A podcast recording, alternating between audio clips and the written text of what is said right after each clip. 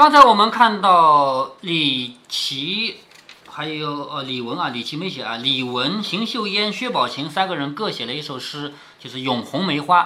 下面呢，贾宝玉要写他的记叙文了啊，记叙诗叫《访妙玉起红梅》。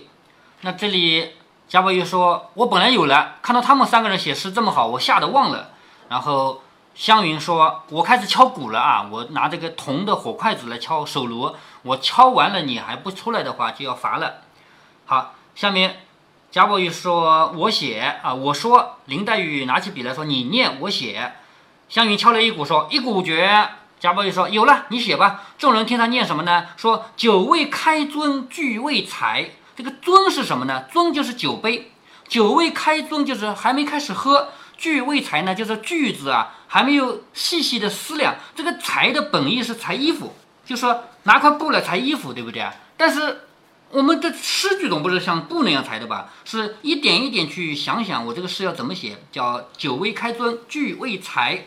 黛玉写了，摇头说写的平平。就是林黛玉觉得贾宝玉这个诗写的很一般嘛，写的平平。湘云又说快的，就是快点。宝玉笑着说。寻春问腊到蓬莱，蓬莱是什么地方？知道吗？呃，好像说什么蓬莱仙境。哎，对，蓬莱仙岛。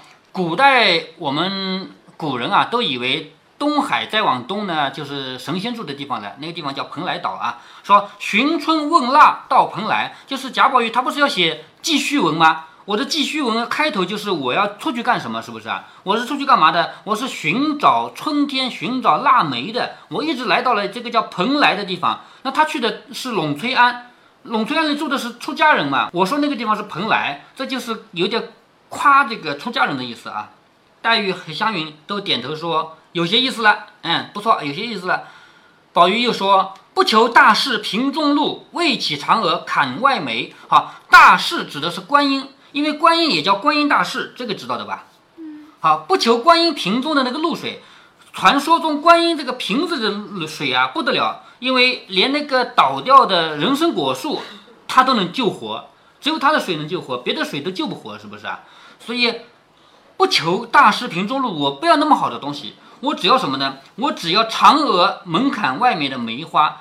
这里的嫦娥指的也就是妙玉，是吧？我只要嫦娥门槛外面的这个梅花就行了。黛玉写了，又摇头说凑巧而已，就是一般般，凑凑巧的，是不是？湘云忙吹二鼓，就是又敲了一下二鼓了啊。宝玉又笑着说：“入室冷挑红雪去，离城相隔紫云来。”好，这个什么意思呢？入室是什么意思？我们把那个出家人当成是出世的，就是这个事是什么事啊？可以写成单人旁一个士兵的士，也可以只写一个士兵的士。这个是表示什么？表示这个人不理这个人间的事情。出家人当然不理人间的事情，对不对啊？所以出家人也就是庙宇，他不是入世的。可是今天我把这个梅花带到我们这儿来了，是不是入世了？对不对？所以他说入世冷挑红雪去，这个红雪就是红梅花，哪有红色的雪啊？不就是红梅花吗？是不是？说。离城相隔紫云来，离城离了那个就是仙境那个地方，来到我们这地方，它的香味啊，就像弄了一片紫的云一样。这个紫云也是指的梅花，好看嘛，是不是？说插芽随溪诗间瘦，衣上犹沾佛院台。插芽是什么？就是这个树杈。这个树杈我不是我把它拿来的吗？谁来说我这个扛过来的，就是我都把它扛瘦了。是不是啊？那衣服上呢？我还沾着什么？我衣服上还沾着你那个院子里的苔藓，苔藓见过的是不是？好，这就是一个记叙文嘛，就是我怎么怎么样去要到花的。林黛玉写毕，湘云大家才评论时，只见几个丫头跑进来，说：“老太太来了，这回不得了了。他们下雪天这么多的人在这里，又是烤烧烤，又是咏雪花，然后又咏红梅花。”现在贾宝玉又写了一首诗，然后这个时候，贾母来了，说有几个丫头跑进来，说老太太来了，众人忙迎出来，大家又笑道：怎么这等高兴啊？就是贾母怎么会往这儿来？是不是啊？下雪天出来一趟不容易啊，怎么这么高兴？说着远远的见贾母围了个大斗篷，戴了灰鼠暖兜。好，暖兜就是保暖的这种帽子啊，因为下雪天出来很冷嘛。戴着灰鼠的暖兜坐着小竹轿，这个竹子做的轿子啊，坐在这个轿子上面，打着青绸油伞，就是因为还下雪嘛，就打了一把伞。鸳鸯琥珀等五六个丫鬟，每人都打着伞，拥轿而来。像鸳鸯、琥珀这样的丫鬟是不用抬轿子的，抬轿子跟肯定还有更低等的人嘛，是不是？好，他们是每人也打着伞，拥着这个轿子就来了。李纨等忙往上迎，好，李纨作为孙媳妇儿是必须要迎接的，赶紧迎接过去。贾母命人止住说：“就在那里就行了，不要过来。”什么意思啊？按照规矩，你们是要过来迎的。可是这个下雪天走路不方便，是不是啊？贾母是很体贴人的，她不要按规矩了。按规矩，你们这些小辈要迎接我的长辈，你们就必须走过来。可是我现在不按规矩来，你们就在那儿别动，不要过来了。由此看出来，贾母这个人是很体贴人的，对不对？好，就在那就行了。来到眼前，贾母笑着说：“我瞒着你太太和凤丫头来了。”什么意思呢？以往贾母要去哪里的话，旁边两个儿媳妇还有孙媳妇肯定更好了，还记得吗？是吧？因为儿媳妇就是邢夫人和王夫人，她必须陪着老太太的嘛。而且还有媳妇的媳妇，也就是王熙凤，对不对？所以他说我瞒着你们太太还有凤丫头，我就是有意瞒着他们，我偷偷跑来的。大雪地下做这个无妨，没得叫他们来晒雪，什么意思呢？就是我反正做。王熙凤不在那大观园吗？王熙凤不是刚开始来起了个头就走了吗？就起了那个一夜北风景，起完就走了。哎，对，走掉了啊。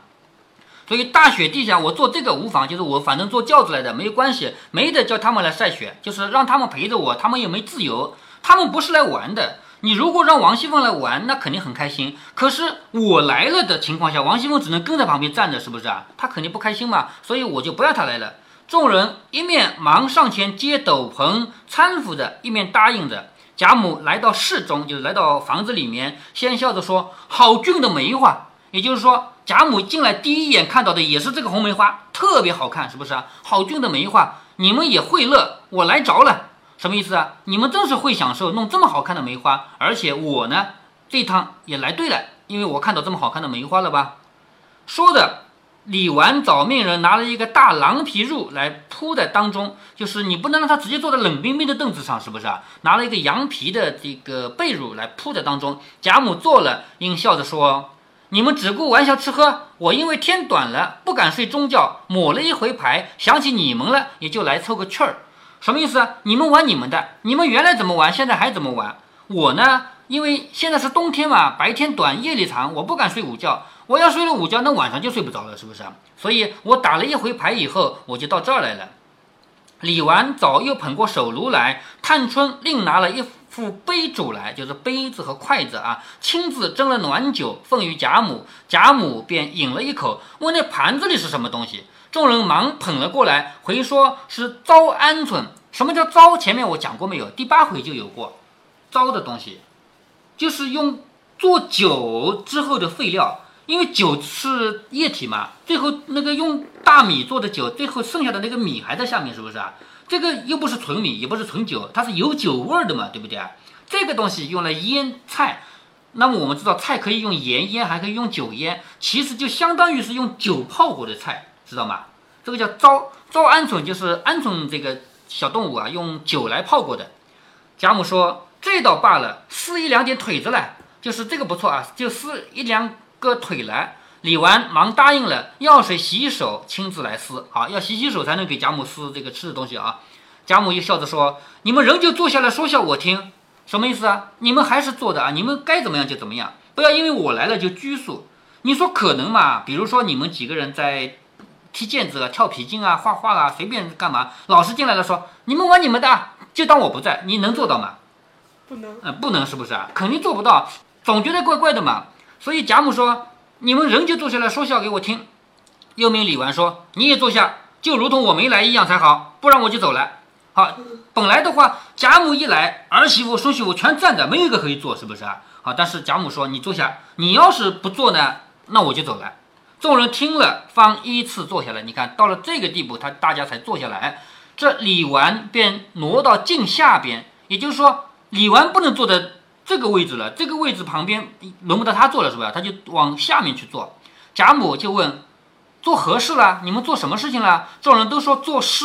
贾母说：“有作诗的，不如做些灯谜，大家正月里好玩的。”什么意思啊？因为贾母自己是不读书的，诗她也不懂。但是你们做点谜语好了，是不是？马上要过年了嘛，正月里可以玩谜语了嘛。众人答应了，说笑了一回。贾母就说：“这里潮湿，你们别久坐。”一个正月就再做个谜。哎，对，每个正月都可以猜谜的嘛，对不对啊？说仔细受了潮湿，就是这里是潮的嘛，你们别坐的时间太长了，别潮湿了。说。你们四妹妹那里暖和，咱们到那里瞧瞧她的画，赶年可有了。就是你别忘了，还有个惜春在画画呢，是不是啊？说她那里暖和，我们到那里去看看她的画，到过年可好了不好了？就是赶年可有了。众人笑着，哪里能年下就好了？就是他那个画工作量大了去了话，怎么可能今年能画好啊？只怕明年端阳就有了啊！到端午节那不是夏天了吗？是不是啊？也就是还要半个年。贾母说：“这还了得？这比盖园子还费功夫啊！就是你总不能画个园子比造一个园子还长吧？是不是啊？这比盖园子还费功夫啊！”说着，仍旧做了竹轿，大家尾随，过了藕香榭，进入一条夹道，东西两边皆有过街门，门楼上里外都嵌着石头匾。如今进的是西门，向外的匾上有“穿云”两个字，向里凿着“渡月”两个字啊！这什么意思啊？古代这个门啊。比如说，这是一堵墙，墙上面有这样一个门，门上面不是有这样一个方框可以写字的嘛？是不是啊？这个门的两侧对外和对里都有字，一边是穿云，一边是渡月啊，这个是很美的、很雅的字样啊。来到当中，进了向南的正门，贾母下了轿，惜春已接了出来。好，惜春因为奶奶来了嘛，必须出来迎接。从里面游廊过去，便是惜春的卧房，门斗上有“暖香屋”三个字。也就是惜春的这个房间叫暖香屋，早有几个人打起猩红粘帘，就是这个门帘啊，防止里面热气往外跑，外面的冷气往里跑嘛，所以挂着个帘子的。打起猩红的，就是红颜色的粘帘，以觉温香拂脸，就是里面总比外面暖和多了嘛，是不是啊？所以温香飘在脸上了，叫温香拂脸。大家进入房中，贾母并不归坐，就贾母不坐下来，只问画在哪里。就贾母来并不是来坐的，是要看画的嘛。就问画在哪里。惜春又笑着说：“天气寒冷了，胶性凝色不润，画了恐不好看，故收起来了。”好，这个什么意思？你肯定不懂啊。咱们现在拿个铅笔也好，钢笔也好，哪怕毛笔吧，至少也不会木质动起来吧？木质好像也不会动起来，是不是？但是古代的画画不一样，其实现在画画也这样啊。你要是去街上买那个水彩颜料，就是像牙膏一样的颜料啊，挤挤的那种，它不太会动起来的，是吧？但是古代没有这么好的颜料，古代的颜料是什么？前面也讲到过的，拿那个什么石头磨成粉之类的，是不是啊？好，这光这个粉总不能画吧？要用胶把它粘到这个画布上去，这个胶是会动起来的，知道吧？天一冷，胶冻住了，你怎么画画？是不是啊？于是这个实在太冷的天呢，就不画画了。他说，因为这个天。胶性因凝色不润，画了不好看。现在颜料什么做的？现在颜料肯定用化学原料啊，比如说用那个那个苯之类的有机溶剂啊。有机溶剂什么概念？比如说酒精吧，你那个涂的那个风油精，涂在身上凉凉的吧，里面含酒精。风油精是能点着的，里面有酒精啊。这种东西它不会，它不太可能说天一冷冻起来吧？但是古代不是的啊，因为酒精的冰点很低。哎，对对。贾母笑着说。我年下就要的，你别偷懒，拿出来给我看，什么意思啊？我过年就要这个画，你别偷懒啊！你别找借口，你拿出来给我看看。一语未了，忽见凤姐儿披着紫接褂，笑嘻嘻的来了。好，王熙凤来了。王熙凤为什么要来呢？因为贾母跑掉了还得了？她必须要服侍贾母，她是孙媳妇嘛，是不是？不是瞒着的吗？嗯，瞒着，她也打听到了呀，是不是？口内说老祖宗今儿也不告诉人，私自就来了，要我好找啊。就是你跑到哪儿去，你也不告诉一声，你就自己跑了，让我好找啊！贾母见他来了，心中自是喜悦，很高兴啊。他追过来了嘛，是不是？就说我怕你们冷着，所以不许人告诉你去。你真是个鬼精灵，到底找了来。以礼啊，孝敬也不在这上头。好，什么叫孝敬也不在这上头呢？就是你要是孝顺我，别的方面孝顺也就可以了，不一定这么冷的天你要赶过来服侍我。凤姐笑着说：“我哪里是孝敬的心找了来？”就是王熙凤很会开玩笑啊，她说我找你不是因为孝顺啊，我是因为老祖宗那里鸦雀没动静的，问小丫头们，她们又不肯说，叫我到园子里来。我正那疑惑呢，忽然来了两三个姑子，我心里才明白，什么叫来了两三个姑子呢？就是来了两三个尼姑。那你想尼姑找贾母干嘛的？干嘛？那你猜猜看，前面不是有过吗？尼姑找贾母干嘛？不知道。啊，你都忘光了？不是尼姑每个月来要钱的嘛？还记得吗？嗯。好，也就是说，我到贾母这边来，我到你的房间去，我没看到你。我问那些小丫头们，丫头一个也不说你到哪去了。他们告诉我说，到园子里可以找到你。就在这个时候，我看到来了两三个尼姑，我的心里才明白，原来是尼姑来要钱，你躲债躲到这里来了。这个是玩笑吧？什么叫躲债啊？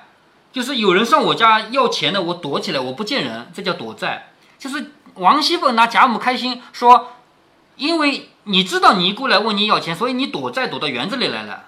我赶忙问了那个姑子，果然不错。我连忙把年礼给他们去了，就是我已经把这个尼姑要的钱给给了他们了。如今来回老祖宗，债主已经去了，不用躲着了。就是要钱的人走了，你不用躲了。已预备下细嫩的野鸡，请用晚饭去。再迟一回就老了。就是我已经给你晚饭准备好了，你再晚一点的话，那个晚饭就老了。他一行说，众人一行笑，也就是王熙凤开这个玩笑，众人听了都觉得好笑啊，大家都在笑。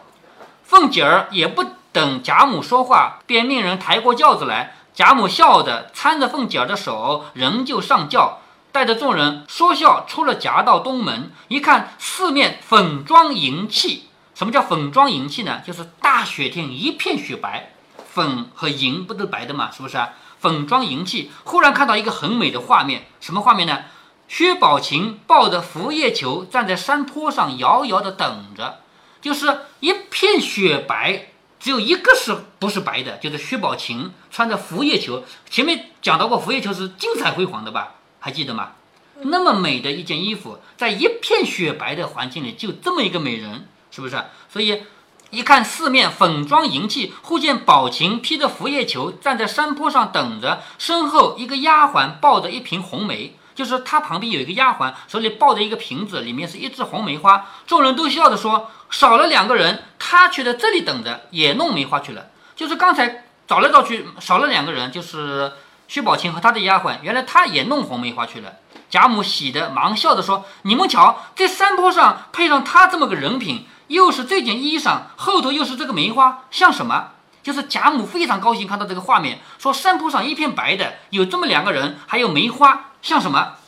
众人都笑着说：“像老太太屋里挂的仇石洲画的双燕图。仇石洲呢是明朝的一个画家，他画的一幅一幅画。那这幅画我没见过，我估计呢就是有个两个美女站在雪地里这样的一种画啊。他说有点像这个仇石洲画的双燕图。贾母摇头说：那个画里哪有这件衣裳？人也不能这么好。”就是那幅画哪有真的好看啊？这个两个人真好看，衣服也好看。一语未了，只见宝琴背后转出一个披大红新毡的人来。贾母说：“那个又是哪个女孩儿？”众人笑着说：“我们都在这里，那是宝玉。”贾母笑着说：“我的眼睛越发花了。”说话之间来到眼前，可不是宝玉和宝琴嘛？宝玉笑着向宝钗、黛玉等说。我才又到陇翠庵庙宇，每人送你们一枝梅花。我已经打发人送去了。好，这一回这儿所有的人每人都有一枝红梅花了。贾宝玉刚刚又去了一次陇翠庵庙宇，答应送这么多红梅花给他们。我已打发人送去了，就是我已经叫人一个一个给你们送去了。众人都笑着说：“多谢你费心。”说话之间已出了园门，来到贾母房中。吃完晚饭，大家又说笑了一回。忽然见薛姨妈也来了，说：“好大的雪，一天也没过来问候老太太。”就是薛姨妈过来，第一句话就说：“这么大的雪，我这一天没过来看看老太太你啊。今日老太太倒不高兴，正该赏雪才是。就今天你怎么不赏赏雪啊？”贾母笑着说：“何曾不高兴啊？我找了她们姊妹们玩了一会子，就是我已经赏过雪了，对不对？”薛姨妈笑着说：“昨日晚上，我原想着今天要和我们姨太太借一日的园子，摆两桌初酒，请老太太赏雪的。又见老太太安息的早，我闻得女儿说老太太心下不大爽，因此今天没敢惊动好，这个什么意思啊？薛姨妈在跟贾母说：“昨天我就想要请你的，因为昨天我就知道今天下大雪嘛，今天下了雪，我要请你一起吃饭，一起来赏雪的。可是我女儿，也就是薛宝钗说了，说老太太你啊，就贾母你啊，心里不太舒服，因此我没敢惊动你。早知如此，我正该请啊，就早知道你有这个精力去赏雪的话，我就应该请你赏雪啊。”贾母笑着说：“这才是十月里头场雪，往后下雪的日子多着呢，再破费不迟啊。就是这是只是第一场雪，以后下雪的机会多呢。到那个时候你再请我呀，是不是？”贾母笑着说：“果然如此，算我的孝心钱了。钱就是虔诚，就是你如果真的愿意让我来请你赏雪的话，那我的孝心就到位了。”凤姐又要开玩笑了啊！凤姐说：“姨妈仔细，你别忘了，如今你先称五十两银子来交给我收着，一下雪我就预备酒。”什么意思啊？你说的好的，你请客，结果万一你忘了怎么办？你现在就把钱给了我，等到下雪我替你请客，这个玩笑开得很好玩嘛，是不是？贾母笑着说：“既然这么说，姨太太给他五十两银子收着，我和他两个人分了一人二十五两，到下雪的日子，我装心里不快混过去了。就是贾母继续开玩笑，你给他五十两银子，然后我们俩一人二十五两给分了，等到下雪那一天，我假装心里不舒服，就不用赏雪了，就混过去算了。”姨太太更不用操心了，我和凤丫头倒得了个实惠，就是我们俩每人得了二十五两银子。凤姐将手一拍，笑着说：“妙极了，这和我的主意一样。”众人都笑了。贾母笑着说：“呸，没脸的，就顺着杆子爬上来了。就是我开玩笑，你也跟着开，是不是啊？你顺着杆子爬上来了，你不该说姨太太是客，在咱们家受屈，咱们该请姨太太才是嘛。就是按理说也应该我们请她呀，她是客人，在咱们家里的，怎么能让她请我们呢？”哪里有破费姨太太的理？不这样说呢，还有脸先要五十两银子，真不害臊。凤姐笑着说：“我们老祖宗是有眼色的，试一试。姨妈若松呢，拿出五十两来，就和我分了。这回这姑娘的不中用了，翻过来拿我做法子，说个这些大风话来。”好，王熙凤继续开玩笑说。你本来也想要薛姨妈出五十两银子，你也拿一半的哦。你眼看着要不到了，你就出来说这是我不对，你横竖都是你对了，是不是？说如今我也不和姨妈要银子，竟替姨妈出银子置了酒，请老祖宗吃了，我另外再分五十两银子孝敬老祖宗，算是罚我个包揽闲事，好不好？就是既然你说我不对，那算了，这顿酒我请，另外我再罚五十两银子，好不好？话没说完，人已经笑倒在炕上，就是。这个玩笑一开，所有人都笑了。好，我们就先读到这里啊。下面还有关于到什么这个猜灯谜啊之类的，还有写诗啊什么的啊，继续。